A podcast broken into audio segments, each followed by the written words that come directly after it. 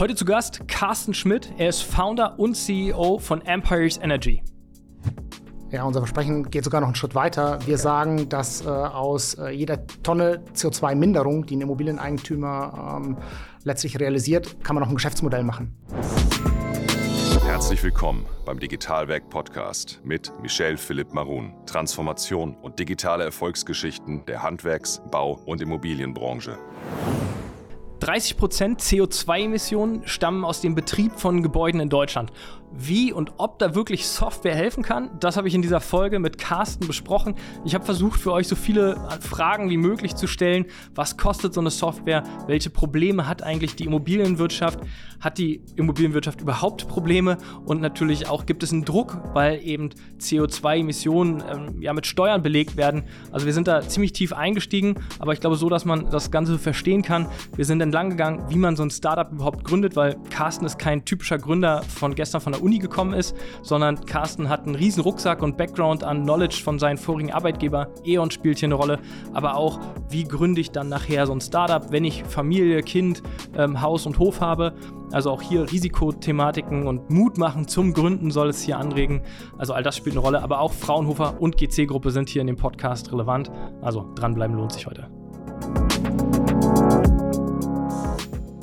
So, Carsten, schön, dass du die weite Reise auf dich genommen hast. Und es hat äh, bestens geklappt, mit der Deutschen Bahn schon mal nach Berlin hier zu reisen aus München. Das ist schon mal ganz gut, dass wir hier pünktlich starten können. Also schön, dass du da bist und dir die Zeit nimmst. Ja, vielen Dank für die Einladung. Sehr, sehr gerne. Ähm, ist ja ein spannendes Thema, was du vorantreibst. Mhm. Ich glaube, du hast es dir auch selber ausgewählt und äh, hast halt nicht von hinten jemanden draufschlagen lassen und gesagt, hier, mach das Thema. Ähm, deswegen finde ich super cool, dass wir uns dazu austauschen können. Aber bevor wir sozusagen in diesen Spannungsbogen reinbrechen, wo kommst du eigentlich her? Was hast du denn vorher gemacht? Ähm, wer bist denn du? Mhm, ja. ja, ich bin tatsächlich schon seit 15 Jahren in der Energiewirtschaft unterwegs. Ich war lange Zeit davon bei E.ON in verschiedensten Funktionen unterwegs. Ja, und wie das dann immer so ist, ähm, man beschäftigt sich äh, immer mit der Frage, wie kann es weitergehen. Ja. Äh, in dem Zug habe ich dann äh, einen Master in Renewable Energy Management in St. Gallen gemacht. Mhm. Was, was, was klingt ja hochtrabend? Was, was ist denn das kurz? ja, ist tatsächlich auch hochtrabend. Okay. Ähm, also die Frage äh, hat sich äh, immer wieder damit beschäftigt, ähm, wo geht eigentlich die Reise in der Energiewende hin? Also welche Spieler müssen dort mit einbezogen werden? Mhm.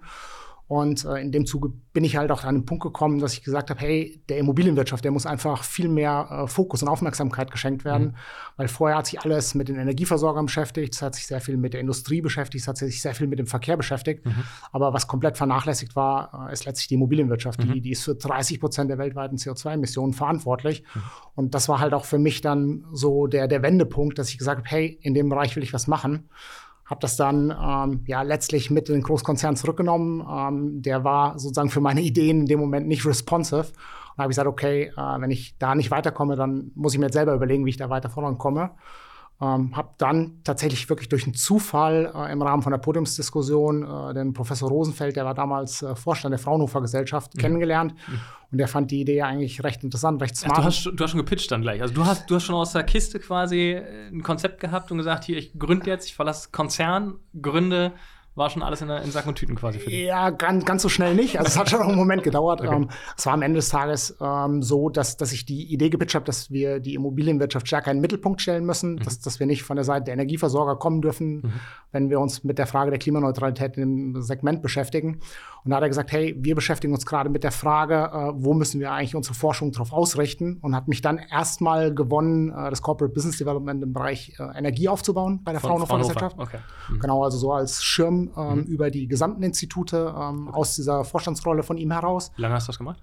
Ähm, das habe ich ungefähr zweieinhalb Jahre gemacht. Mhm. Und in der Zeit hat sich dann immer weiter ähm, sozusagen der Bedarf am Markt äh, konkretisiert. Ähm, ja, und dann war irgendwann klar, das ist die Lösung. Okay. Äh, und dann ist es in der Regel bei Fraunhofer tatsächlich so, wer die äh, Idee ähm, letztlich an den Start bringt, der darf sie dann halt auch umsetzen. Okay. Und dann konnten wir von dort aus heraus ähm, das Ganze als, als Spin-off von Fraunhofer letztlich. Okay. Aber mittlerweile, ähm, also eig eigenes, äh, eigene Gesellschaft, ähm, genau. völlig losgelöst sozusagen, genau. Äh, aber finanziert ähm, durch Fraunhofer. Ja, also der, der Startpunkt war, dass äh, wir drei Gründer, also Tobias, Gerrit und ich, gemeinsam mit Fraunhofer gegründet haben. Mhm. Fraunhofer war von Anfang an äh, ein Minderheitsgesellschafter.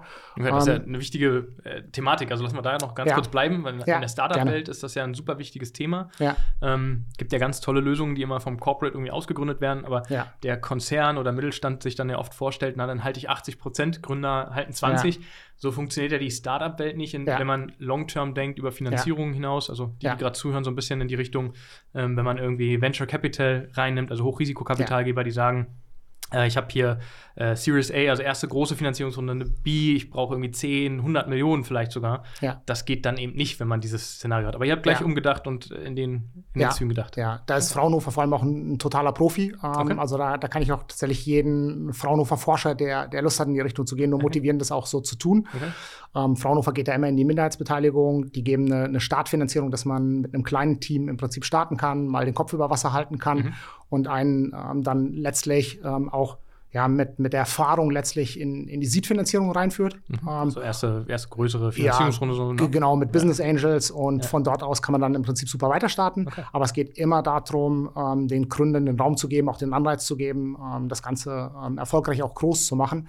Und deswegen, das hat super funktioniert in dem Zusammenspiel. Du, du bist ja nicht der typische Gründer, der jetzt gerade von der Uni kommt. Also du hast Berufserfahrung ja. äh, auf, dem, auf dem Rücken quasi, ähm, was ja super positiv mhm. ist für viele ja eine große Hemmschwelle. Also ich würde behaupten, für viele, die zuhören hier im Podcast, ja. da würde wahrscheinlich ein ganz klein, kleiner Teil nachher sagen, ey, ich gründe jetzt auf einmal nochmal, weil ich habe ein ja. Haus und ein Pferd und Kinder und das noch. Woher kommt das Geld, wenn morgen, übermorgen vielleicht äh, die Firma wieder zumachen muss, weil mein Modell nicht fliegt? Wie war das für dich? Ja, das ist tatsächlich eine gute Beschreibung. Also alles bis auf das Pferd, äh, da weigern wir uns im Moment noch bei den Kindern gegen. noch? Echt? Das ist noch. Nein, kein Pferd, aber die Haustierdiskussion ist gerade äh, definitiv äh, groß äh, im Kommen bei uns. Nein, Spaß beiseite. Ähm, es ist tatsächlich genau wie du es gesagt hast. Also das waren am Anfang auch äh, tatsächlich Befürchtungen für ja. mich. Ähm, und das, das waren auch Dinge, die, die mich am Anfang haben ähm, sozusagen vorsichtig sein lassen. Mhm. Aber das Spannende ist, ähm, dass, dass wenn man, glaube ich, ein Unternehmergehen in sich drin hat, ähm, dann kann man damit auch relativ gut umgehen. Ähm, und mittlerweile muss ich sagen, ist tatsächlich die Angst komplett verschwunden oder die Sorge, die, mhm. die mit ähm, sozusagen einem, einem Fehler äh, in der Planung oder was auch immer verbunden sein könnte, das ist, das ist verschwunden. Mhm. Aber ähm, ist ja nicht äh, zwangsläufig weg. Also fällen kann ja, kannst du ja auch nach drei Jahren, vier das definitiv, Jahren, klar. Ich glaube, gerade die Pleitewelle heute, ja. die leider äh, im Markt Anzug hält und, mhm. und irgendwie voranschreitet. Ja. Ähm, aber da, da, ist am Ende des Tages die Erfahrung, die ich vorher gesammelt habe, ja. äh, extrem wertvoll, weil ja. Ähm, wir sind in der Lage oder wir, wir wehren uns intern nicht gegen strategische Planung, mhm. äh, gegen ähm, vorausschauende äh, Prozesse, mhm die, die uns als Unternehmen sozusagen frühzeitig Indikatoren entdecken lassen, dass vielleicht am Markt was nicht stimmt oder dass, dass wir ähm, vielleicht langsamer wachsen müssen, als es ursprünglich der Plan war oder all, all diese Fragen, die, die mhm. damit verbunden sind mit einer gesunden Unternehmensführung. Und ich glaube, äh, wenn man was im Großkonzern lernt, dann, dann ist es sozusagen Planung äh, oder auch KPIs zu nutzen. Ja. Und äh, das kommt im Moment im gesamten Gründerteam, äh, die, was ja sozusagen erstmal etwas älter ist, mhm. Äh, als es vielleicht typischerweise sonst der Fall ist ähm, zugute. Und ähm, dementsprechend manövrieren wir, würde ich im Moment sagen, tatsächlich auch echt sicher durch, durch dieses unruhige Gewässer. Also uns mhm. trifft es akut gar nicht mhm. ähm, so stark. Habt genug Geld auf der, auf der hohen Kante von der Finanzierungsrunde. Ja, und wir arbeiten halt auch sehr äh, fokussiert einfach an unserem, an unserem Business Case, an, an dem, was wir in den Markt reinbringen wollen und sind dementsprechend halt im Moment auch im Markt recht erfolgreich, würde ich sagen. Nochmal vielleicht ganz kurz an der Stelle auch zum, zur, zur Finanzierung. Mhm. Ähm, das heißt, ihr habt irgendwie Geld geraced, ihr seid, glaube ich, 2019 mhm. gegründet? Mhm, genau, im ähm, Mai 2019. Okay, das heißt, äh, Fraunhofer ist nicht mehr der einzige Gesellschafter neben ja. euch, sondern auch noch andere äh, Marktteilnehmer, strategische? Oder habt ihr Business Angel? Was habt ihr gemacht? Genau, also wir sind am Anfang mit äh, Business Angels gestartet. Mhm. Ähm, da war tatsächlich auch äh, gut, auch dort an der Stelle auf das Fraunhofer-Netzwerk äh, bauen zu können. Die, die haben einen relativ großen Pool an Business Angels, okay. Ähm, wo wir das Ganze pitchen konnten mhm. und die dann an die Idee geglaubt haben, das am Anfang erstmal angeschoben haben. Ähm, als es dann um die, die Series A ging, äh, haben wir uns die Frage gestellt, okay, was, was machen wir jetzt? Also ähm, versuchen wir klassisches Venture Capital zu gewinnen mhm. oder gehen wir in die Richtung der Strategen? Mhm. Ähm, wir hatten am, ganz am Ende äh, des Prozesses der Series A hatten wir tatsächlich zwei Angebote. Okay. Das eine war klassisch Venture Capital, okay. äh, das andere war äh, ein strategisches Angebot. Und ähm, wir haben aus den Diskussionen äh, aus unserer Sicht heraus gelernt, ähm, dass, dass unser Business Case vielleicht nicht zwingend ein Business Case für ein Business Angel ist, mhm. Ähm, die erwarten äh, von einem B2B SaaS-Unternehmen, erwachsen die ganz schnell das Wachstum in den ARAs. 100 Millionen ähm, plus. Genau, das muss extrem schnell, schnell gehen. Ja. Ähm, es war kein Verständnis für auf der einen Seite die langen Lead-Times äh, von dem Markt der Immobilienwirtschaft. Mhm aber auch für die langen Umsetzungszeiträume. Teilweise, ähm, wir, wir, brauchen eine neue Anlagentechnik, die wir steuern können. Mhm. Dementsprechend ein Umsetzungsprojekt bei einem Kunden kann gut mal 12, 18 Monate dauern, mhm. bis dann die RAs überhaupt erst fließen, auch wenn sie kontrahiert sind. Und die Diskussionen haben uns in der Runde gezeigt, auch wenn die Bewertung vielleicht sogar einen Ticken besser war, dass das eine relativ anstrengende Zeit danach wird. Ja. Und der Stratege, den, den wir dann in der Runde gewonnen haben, der hat einfach, der kam aus dem Markt, der wusste einfach, wie solche Projekte ablaufen, mhm. der, der konnte Lead Times und das alles viel besser einschätzen. Mhm. Und wir haben uns in dem Falle dann tatsächlich für die strategische Richtung entschieden und die seitdem auch beibehalten. Und wir versuchen jetzt schrittweise äh, immer weiter sinnvolles sage ich jetzt mal, strategisches Know-how Know in, in, in, die Company reinzubringen. Okay. Ja. Also geht jetzt gar nicht darum, ob das Venture Capital ist, äh, sozusagen. Also es geht eher um Smart Money und ja, Verständnis genau, äh, zu schaffen. Genau. Äh, könnte aber auch jemand anders sein. Hauptsache, der versteht den Markt und äh, genau. nachher den, den Sales Cycle, der ja, egal ob du Bauwirtschaft, Immobilienwirtschaft ja. hast, extrem lang auch ist. Genau, okay. genau darum geht es eigentlich. Ja. cool. Jetzt haben wir, glaube ich, den Spannungsbogen recht äh, üppig gebaut. ähm, der Markt hat ja echt krasse, krasse Herausforderungen gerade. Ja. Ähm, was siehst du denn, was war denn deine These? Ähm, weil du sagtest ja nachher Immobilienportfolien, 30 Prozent irgendwie verantwortlich für CO2-Emissionen. Ja. Was war denn jetzt die These und was hast du dann gegründet, ganz konkret? Mhm, ja, also die, die These war erstmal, ähm, dass wir gesagt haben, Mensch, das Thema Mieterstrom ähm, das ist doch so offensichtlich, äh, dass äh, Immobilieneigentümer PV-Anlagen auf die Dächer bauen müssen, dass sie den Strom ihren Mietern verkaufen. Und das liegt eigentlich nur an der Komplexität ähm, des Marktes oder, oder der Regulatorik, dass sie das nicht äh, machen und das alles über Software zu lösen. Das, das war erstmal die ganz ursprüngliche These.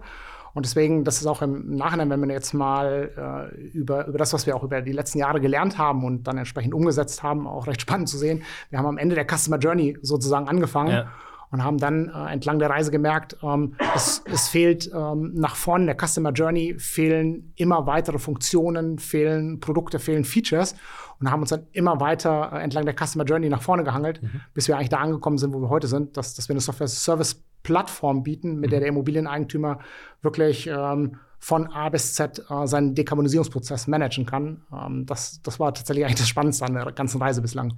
Das heißt also, äh, ihr sagt, im Grunde genommen habt ihr eine steile, steile These. Jemand, mhm. der, wie viel, wie viel Immobilien muss er besitzen? Also, wie groß muss dieses Portfolio sein, dass sich das nachher irgendwie wirklich auch in eine Zahl ausdrücken lässt, ja. die relevant ist? Ja, also, was, was wir sagen, ähm, ungefähr äh, 1000 Wohneinheiten mhm. ähm, und sprich, ähm, ja, erst am Ende des Tages je nachdem, wie groß diese Immobilien sind, ist er so bei, bei 50 äh, Immobilienobjekten. Mhm. Ähm, ja, das, das ist so eine, eine Größenordnung, wo wir sagen, da macht es Sinn, das wirklich eigenständig zu machen, das nicht von einem Contractor letztlich mhm. bearbeiten zu lassen, weil dort einfach äh, die, die Vorteile, ähm, den, den Anfangsaufwand dann bei weitem überwiegen. Mhm. Okay. Jetzt habt ihr ein Versprechen ja, was ihr nach außen mhm. so auch bringt. Ja. Ähm, geht ihr raus und sagt, pass auf, Leute, äh, wir safen euch nachher x Euro oder x CO2, weil CO2 gleich ja in Deutschland leider gleich x Steuern und mhm. x Euro auch wieder bedeutet. Ja. Was da euer euer Versprechen nach draußen? Ja. ja, unser Versprechen geht sogar noch einen Schritt weiter. Okay. Wir sagen, dass äh, aus äh, jeder Tonne CO2-Minderung, die ein Immobilieneigentümer ähm, letztlich realisiert, kann man noch ein Geschäftsmodell machen. Mhm. Weil was, was wir einfach sehen ist, ähm, heute typischerweise ähm, ist der Immobilieneigentümer in seinem Selbstverständnis äh, verantwortlich für ja, die CO2-Minderung auf der Wärmeseite. Ja, der Strom kommt typischerweise äh, in irgendeiner Form aus dem öffentlichen Netz. Das heißt erstmal keine, keine Verantwortung wird dafür gesehen. So, das springt aber zu kurz, weil wenn ich ähm, letztlich die Wärmeversorgung, die für 70 Prozent der CO2-Emissionen von einem Gebäude verantwortlich ist, ähm, reduzieren möchte, dann muss ich mir über das Wärmekonzept Gedanken machen. Und da funktioniert es nicht, äh, das Gebäude ausschließlich zu dämmen und vielleicht äh, die alte Gasheizung durch eine neue zu ersetzen. Ja, durch sondern, die Wärmepumpe. Genau, ich brauche einen Systemwechsel. das, ist, das ist eben genau der Punkt. Also ich muss eine Elektrifizierung der Wärme äh, auf die Beine stellen. Mhm. So, dann ist aber die Frage, wo kommt der Strom her? Mhm. Und um sozusagen dieses Konzept wirtschaftlich zu betreiben, kommt der Strom natürlich idealerweise vom Dach.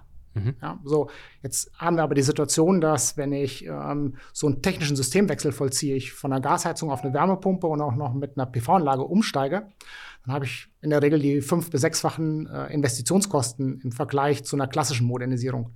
So, dementsprechend muss ich den überschüssigen PV-Strom nutzen vom Dach, um neue Geschäftsmodelle zu realisieren. Mhm. Also beispielsweise ein genau, Mieterstromangebot zu legen ja, oder ein Ladenstromangebot ja, zu legen, ja. weil dann habe ich ein, ein, echtes Refinanzierungspotenzial mhm. und kann ähm, im, im, Prinzip diese höheren Investitionskosten durch ein neues Geschäftsmodell decken. Mhm. Also was, das nochmal ganz kurz an der Stelle, glaube ich, ganz wichtig, dass, ähm, dass wir den nicht überspringen. Das heißt also, jemand, der x Eigentumswohnungen hat, wie du es mhm. gesagt hast im Portfolio, der verdient zukünftig Geld, weil ich Mieter dort bin und mein. Auto äh, in der Tiefgarage, bestenfalls hat eins, äh, darüber lade und dann nachher mit genau. Ihm abrechne. Ja, genau. Und das, das ist das Schöne daran, ist, dass es eine echte Win-Win-Situation ist, mhm. weil wenn ich jetzt einfach mal das, das Volleinspeisemodell auf der Stromseite mit dem Eigenverbrauchsmodell mhm. vergleiche, bei einer Volleinspeisung, also in Abhängigkeit von der Größe der Anlage, bekomme ich ungefähr ungefähr 13 Cent die Kilowattstunde Einspeisevergütung. Das deckt in der Regel die Investitionskosten von so einer PV-Anlage. Mhm. Deswegen haben wir auch so wenig PV-Anlagen auf den deutschen Dächern. Also, das ist nicht überraschend. Wenn ich aber jetzt äh, in ein Eigenverbrauchsmodell gehe, also sprich, dass ich den überschüssigen Strom nicht ins Netz einspeise, sondern meinem Mieter verkaufe, mhm. kann ich das, ähm, wenn ich mich äh, an das Mieterstromgesetz äh, halte, kann ich das zu 10 Prozent äh, unter dem Grundversorgungstarif machen. Gehen wir heute davon aus, der Mieter muss 40 Cent tendenziell ja eher sogar mehr, sonst würde es ja den Strompreisdeckel im Moment mhm. nicht geben, ähm, bei seinem Netzstromlieferanten bezahlen. Wenn ich ihm den Strom jetzt als äh, Mieterstromanbieter für 36 Cent beispielsweise äh, liefere, habe ich auf der einen Seite als ähm, Anlagenbetreiber, also als Immobilieneigentümer, habe ich das Delta zwischen 13 Cent und meinem Verkaufspreis mhm. ähm, an den Mieter. Und der Mieter hat den großen Vorteil, dass er den Strom unterhalb des aktuellen Netzstrompreises mhm. bekommt. Okay. Und diese Win-Win-Situation macht es eigentlich so spannend. Das ist ja schon fast Win-Win-Win. Weil ihr verdient ja auch noch Geld dabei, hoffentlich. Das stimmt, genau. Es ist eine Win-Win-Win-Situation. ähm, okay. Für uns äh, natürlich auch, weil wir halt ja. in diesem Spiel auch mit beteiligt sind. Ja, definitiv. Okay. Ähm, jetzt hast du gerade gesagt, irgendwie vor ein paar Minuten, dass es darum geht, irgendwie so ein Projekt kann 12 bis 18 Monate vielleicht ja. nochmal gehen. Das heißt, wenn ich jetzt ein Portfolio habe, lass uns mal bei dem Beispiel bleiben. Mhm. 50 Wohn äh, also 50 Mehrfamilienhäuser als Beispiel, 1000 Wohneinheiten. Ähm, dann rüstet ihr das um mhm. für den Eigentümer oder ihr managt das Projekt. Wo kommt die Hardware her? Mhm. Also da muss ich einmal für ausholen, wie der Immobilieneigentümer mhm. eigentlich dahin kommt, äh, dass es überhaupt zur Modernisierung kommt. Also wir fangen in der Regel ähm, auf der Plattform ähm, damit an, dass der Kunde erstmal seine gesamten Immobiliendaten hochlädt mhm. und wir erstmal analysieren, wie groß ist denn überhaupt sein CO2-Fußabdruck. Mhm. Das analysieren wir nach dem einzelnen Objekt, aber auch für das ganze Portfolio. Mhm. Und wir ermitteln auch äh, die CO2-Kosten äh, nach CO2-Kostenaufteilungsgesetz, ähm, die der Immobilieneigentümer mit jedem Objekt und im gesamten Portfolio ähm, äh, letztlich zu tragen hat. Ist, ist der deutsche äh, Eigentümer bereit, die Daten alle preiszugeben auf der Plattform? Oder ist ein Argument auch, womit man in Deutschland vorrangig zu kämpfen hat, so Datenschutz mhm. und nee, habe ich keine Lust und ja. ich mache Transparenz? Äh, ja. Also an der Stelle haben wir tatsächlich ähm, kein Problem mit Datenschutz. Das kommt nachher erst, wenn kundenbezogene Daten äh, im Rahmen der Energielieferung und mhm. Abrechnung verarbeitet werden. Hier in dieser frühen Phase, da, da geht es eigentlich letztlich nur um Adressen, äh, Energieverbräuche mhm. und den Zustand des Gebäudes. Also mhm. was waren die letzten Modernisierungsmaßnahmen? Ähm, da ist nicht das Problem ähm, die Bereitschaft, die mhm. Daten äh, zur Verfügung zu stellen, sondern Sie da ist eher die Verfügbarkeit. ähm, also was wir tatsächlich feststellen, der Datenbedarf in Deutschland pff, okay. könnte echt besser sein. Ja. Ähm, dementsprechend, das ist der initiale Aufwand, überhaupt erstmal Transparenz zu bekommen. Ja. Ist aber einfach der Startpunkt, weil wenn ich nicht weiß, was ich äh, momentan emittiere, dann bin ich natürlich auch nicht in der Lage, eine sinnvolle Klimastrategie zu erarbeiten. Und das ist im Prinzip der zweite Schritt, dass wir dann im Prinzip softwarebasiert ähm, für jedes ähm, Objekt die ideale Modernisierungsstrategie ähm, entsprechend ähm, ermitteln, mhm. die dann entsprechend umgesetzt werden kann. Und dabei ist das Wichtige, dass wir dann immer schon das Ende der Journey im Hinterkopf haben. Also wir, wir schauen, das, das machen teilweise Wettbewerber von uns, die schauen ähm, sich nur die Investitionskosten an einer Maßnahme. Mhm. Ähm, aber wenn ich das alleine mache, dann treffe ich unter Umständen eine Fehlentscheidung. Also ein gutes Beispiel ist die Wärmepumpe, eine, ähm, eine Luftwasserwärmepumpe. Die kann von Investitionskostengesichtspunkten her vielleicht die bessere Lösung für ein Objekt sein. Mhm. Nur ähm, wenn ich dann halt nachher den Betrieb berücksichtige, also sprich den Wirkungsgrad äh, ähm, der Wärmepumpe, dann kann es auf einmal der Fall sein, dass äh, auf eine Laufzeitbetrachtung von 20 Jahren dann vielleicht doch wieder eine Solemaschine mhm. einfach vorteilhafter ist, weil mhm. sie effizienter ist. Mhm. Ja, solche Fragestellungen können wir dann klären, wenn wir nicht nur Investitionskosten, sondern auch Betriebskosten, okay. aber auch die neuen äh, ähm, Erlösströme aus neuen Geschäftsmodellen berücksichtigen mhm. und finden dann in der Klimastrategie für jedes Objekt die richtige äh, Modernisierungsmaßnahme. Mhm. Und wenn es dann in die Umsetzung kommt, und das machen wir dann am Ende äh, letztlich mit Partnern. Mhm. Ähm, also dafür, die Hardware kommt nicht von euch? Nein. Okay. Also wir sind ein Software-as-a-Service-Anbieter, ja. der den Kunden ähm, mit der Software und ähm, mit Beratungs-Support ähm, unterstützt. Mhm aber auch mit äh, seinem Partnernetzwerk unterstützt. Und das ist sozusagen der zweite strategische Gesellschafter, weil wir vorhin bei Smart, Smart Money letztlich waren. Ja, ja. Ähm, wir haben die, die Systems, Unternehmen der GC-Gruppe aus Bremen, mhm. äh, die haben wir in der letzten Finanzierungsrunde mit an Bord geholt. Mhm. Und da ist ähm, zum Beispiel die Hardware äh, kann ähm, von, von Systems bzw. der GC-Gruppe kommen, aber auch das Fachhandwerker-Netzwerk, was wir am Ende auch brauchen, ähm, um diese Projekte umzusetzen, mhm. kommt im Prinzip hier über unsere Gesellschaft und Partner. Seit letztem Jahr haben wir unseren Service um das Thema E-Learning für Planer und Architekten erweitert. Unsere Lerninhalte sind von über zehn Kammern mittlerweile anerkannt. Damit, glaube ich, sind wir eines der wenigen Unternehmen, welches zertifiziert ist, beziehungsweise welche Lerninhalte durch die Kammern anerkannt werden. Und wenn ihr eure Mitarbeiter rund um Weiterbildung nach vorne bringen wollt und digitale Lerninhalte dazu nutzen wollt, dann sprecht uns gerne an. Ihr findet auf unserer Webseite auf digitalwerk.io auch alles unter dem Reiter Education, also Lerninhalte unter Education. Und sprecht uns einfach an, wenn ihr auch eigene Lerninhalte produzieren wollt, wir kümmern uns darum. Ich glaube, die Kollegen und Kolleginnen von uns haben da tolle Ideen und Erfahrungen von unseren Standardkursen. Also sprecht uns einfach an. Jetzt, äh, da kommen ja ganz viele Fragen auf in dem Moment. Ähm, wenn zum Beispiel Hardware, ne, da denke ich jetzt an Unternehmen, sei es Termondo, die irgendwie das ganz gut gemacht haben, ne, mit mhm. mittlerweile auch eigenen Produkten, ja. äh, sei es 1,5 Grad, eigene Produkte. Mhm. Ähm, wie weit ist der Schritt noch weg, dass es bei euch eigene Hardware nachher dann doch gibt? Mhm. Also die Hardware wird Stand heute aber das ist in einem Startup immer so, das kann sich auch immer noch mal weiterentwickeln. Aber Nur die YouTube gerade gucken, sehen das Schmunzeln von Carsten. Nein, aber Stand heute ist es tatsächlich so, also dass, dass äh, unsere Partner und Gesellschafter sich auf das Thema Hardware ähm, konzentrieren mhm. und dort entstehen ja auch schon eigene Hardware-Produkte, weil was wir ähm, letztlich sehen, wenn wir Klimastrategien, also ganze Portfolien analysieren und dafür Modernisierungsmaßnahmen äh, entwickeln, mhm. ähm, es ist so ein typisches hatten wir jetzt in den letzten 10, 15 Klimastrategien ähm, und das, das sind wirklich äh, Immobilienportfolien, die sind repräsentativ für ganz Deutschland, hat sich gezeigt, ähm, dass ich mit vier Energiekonzepten bin ich in der Lage, ungefähr 80 Prozent ähm, der Immobilien eines Portfolios klimaneutral zu versorgen. Mhm. So. Und dahinter stehen immer wieder die gleichen ähm, ja, Standards, also es sind mhm. standardisierte Energiekonzepte. Und für diese ähm, arbeiten wir mit unseren Partnern äh, im Prinzip an hochindustriell vorgefertigten Lösungen. Also mhm. was da ganz spannend ist, ähm, zum Beispiel was, was ja Systems in den Markt bringt, ist äh, den Ground Cube. Und der Ground Cube ist ein Betonfertigteil, mhm. wo äh, im Prinzip die gesamte Anlagentechnik für die Heizkellermodernisierung im Betonwerk vorinstalliert wird. Mhm. Und der kommt dann im Prinzip also wir ermitteln die Dimensionierung, die Auslegung der Anlagentechnik. Ich wollte gerade sagen, wie groß kann man sich das vorstellen? Also, dass man mal das irgendwie greifen kann. Das kann man sich vorstellen. Also der, der Standard-Cube für ja. ein Mehrfamilienhaus sind so ungefähr drei Fertiggaragen. Der kommt dann in drei okay. Teilen auf dem Tieflader auf die Baustelle. Ja. Wird ein Loch gegraben, da wird er reingesetzt und ich muss im Prinzip nur noch die äh, Hydraulik und die äh, Niederspannung mhm. ähm, an den Groundcube anschließen oder ja. andersherum.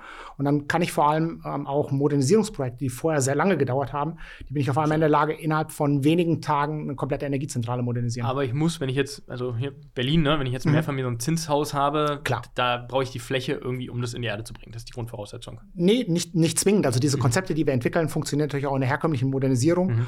Und das Zinshaus äh, ist natürlich der Klassiker. Das, das haben wir tatsächlich auch in Wien. Äh, ist das ja auch äh, ja. ein sehr beliebtes Objekt. Ja. Ähm, klar, also das sind nicht zwangsläufig die Objekte, die man äh, hochgradig standardisiert und dann in seriellen Rollout reinführen mhm. kann. Das sind die 20 Prozent, äh, von denen ich vorhin gesprochen habe, die man halt nicht standardisiert ja. bearbeiten kann. Aber wir haben ganz viele 60er-Jahre-Häuser in, mhm. in Deutschland und die kann ich genau mit solchen Konzepten ähm, im Prinzip angehen.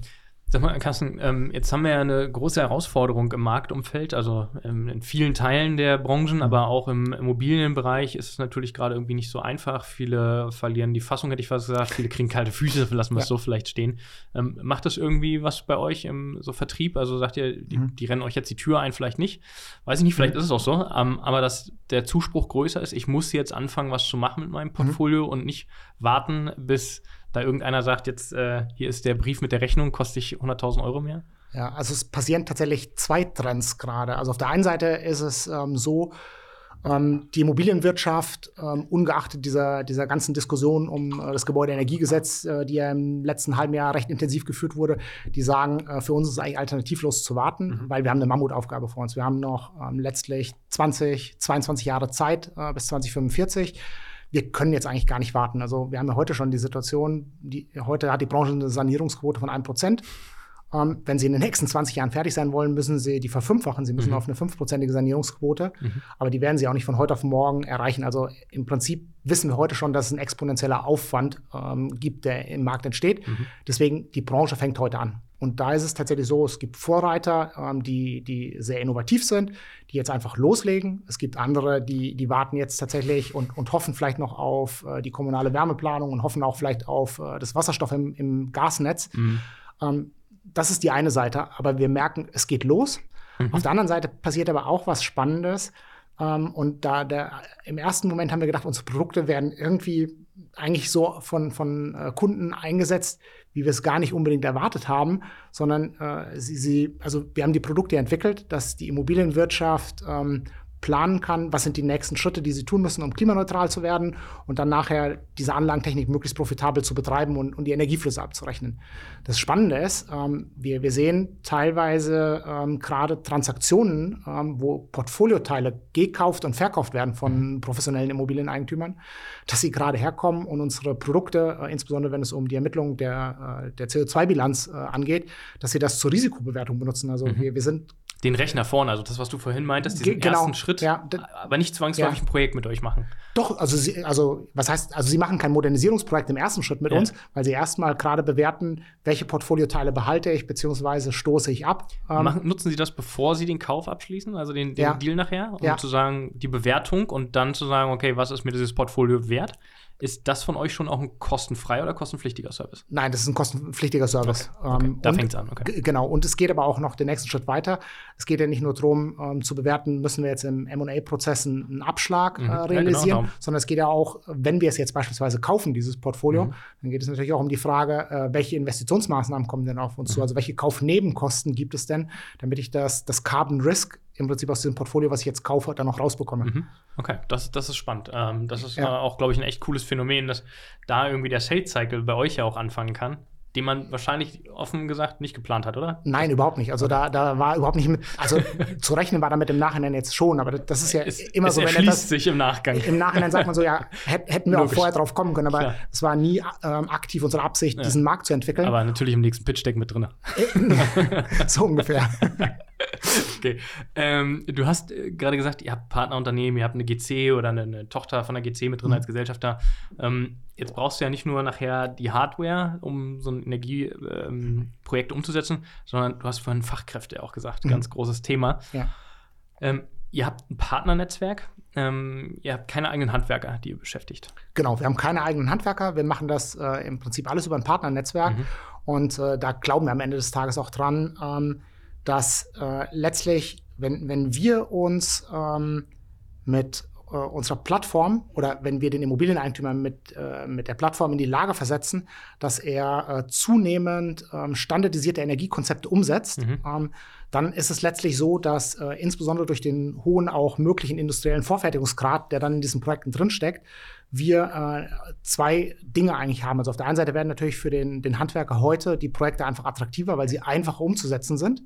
Und auf der anderen Seite ähm, wirken wir damit auch aktiv dem, dem jetzt schon spürbaren Fachkräftemangel ja entgegen. Also, mhm. also wir haben ja die Situation, äh, die Babyboomer-Jahrgänge gehen jetzt schrittweise äh, aus dem Arbeitsleben raus. Wir haben einen wirklich absehbaren Fachkräftemangel im Bereich der Installationsbetriebe.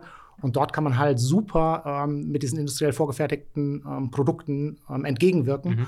Und darauf ist natürlich ähm, letztlich alles bei uns auch bei der Konzeptentwicklung äh, ausgelegt, dass wir immer schauen, wie kann man möglichst nachher die, die Modernisierung standardisieren und damit äh, in seriellen äh, Rollout zu kommen. Okay, ja, anders funktioniert natürlich auch nicht die steile Wachstums, äh, Wachstumskurve, die ihr, die ihr auch irgendwo ein Stück weit braucht, je ja. nachdem, äh, was da aufgenommen ja. worden ist. Okay, also ihr wollt auch nicht quasi äh, irgendwie konkurrieren zu anderen Handwerksbetrieben im Sinne, ähm, weil ihr dann einfach nur ein weiterer Competitor seid, wie es aber 1,5 äh, Grad macht, ne? Also Handwerksbetriebe genau, kaufen Hardware. De definitiv. Also was, was wir ähm, einfach vorhaben, ist auf der einen Seite den Immobilieneigentümer ähm, zu enablen, die mhm. richtige mhm. Entscheidung zu treffen und nachher auch zum Energieversorger für seine Mieter zu werden. Mhm. Das ist der erste Schritt. Dahinter wollen wir ihn im Prinzip eigentlich äh, in, in dem bestehenden Modus, wie er heute mit dem Fachhandwerkernetz ähm, zusammenarbeiten, wollen wir ihn belassen. Mhm.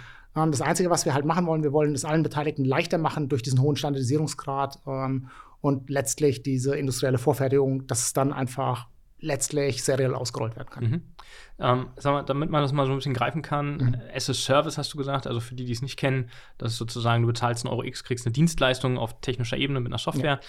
Ähm, wo, wo, wo, muss man irgendwie mit den Kosten ansetzen? Also was, was kostet euer Service nachher, wenn ich sowas mhm. buche, mhm. dass man ein Gefühl kriegt? Ja, also das, das hängt sehr stark äh, von der Phase ab, äh, in der man sich ähm, letztlich bewegt. Ähm, es ist immer eine Pay-Per-Use-Gebühr. Mhm. Wir haben beispielsweise ähm, das Carbon Dashboard, ähm, da sind wir im, im niedrigen einstelligen Euro-Bereich, äh, mhm. wenn es darum geht, äh, den CO2-Fußabdruck von einem Immobilienportfolio ähm, zu, zu analysieren, also im, im, niedrigen Bereich pro Wohneinheit, die der Immobilieneigentümer dort managt. Mhm.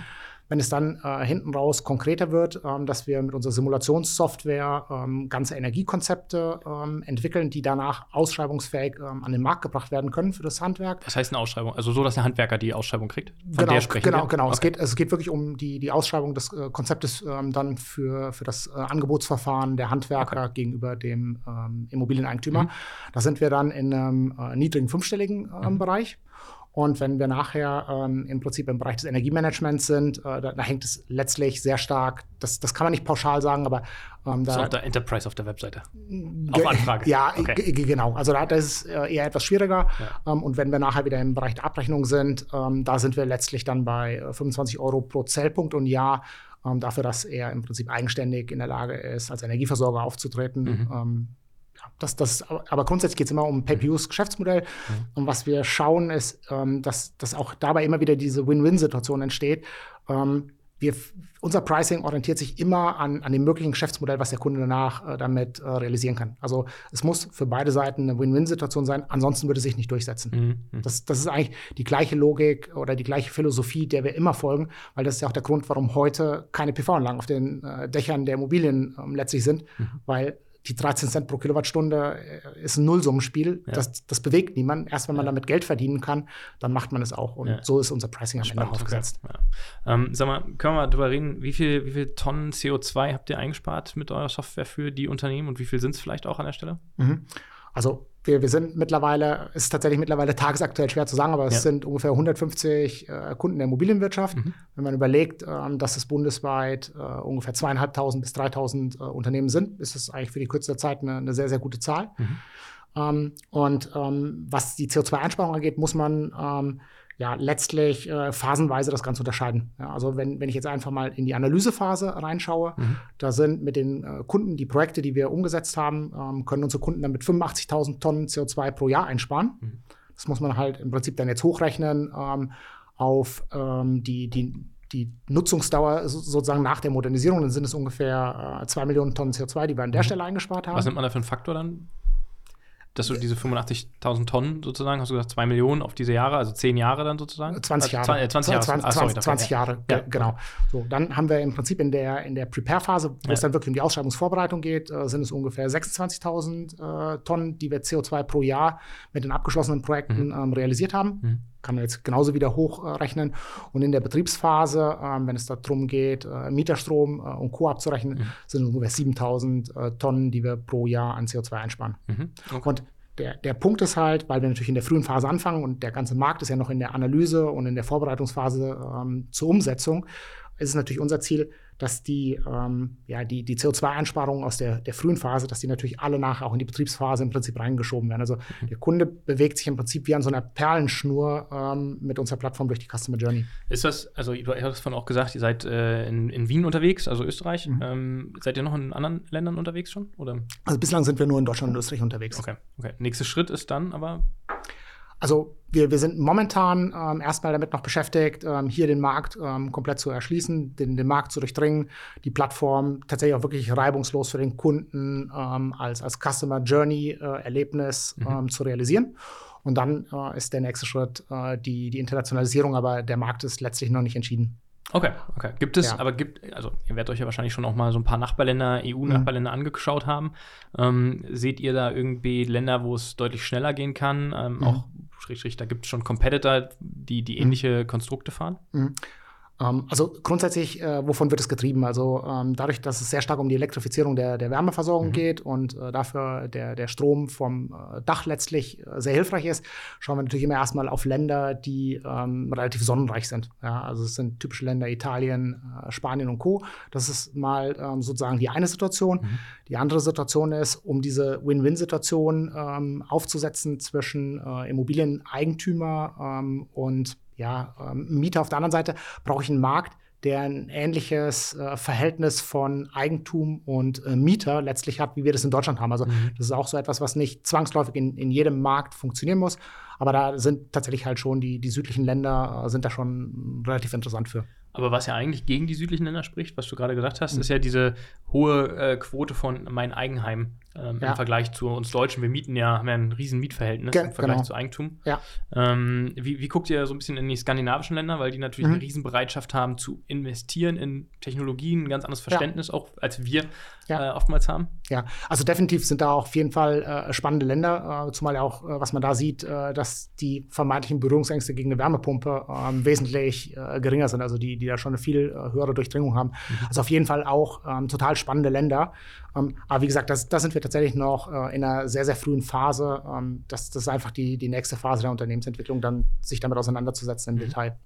Ähm, wie, wie, guck, wie, guckst du äh, so ein bisschen drauf auf das Thema, wir hatten es vorhin kurz angeschnitten, mhm. die Akzeptanz von dem Markt, also von klassischen äh, konservative Branche, die du dir mhm. ausgesucht hast, Real Estate, Industrie, ja. Bau, ich weiß nicht, wer konservativer ist. ähm, hast du eine Meinung zu? Wer, wer ist konservativer? Real Estate oder, oder Construction?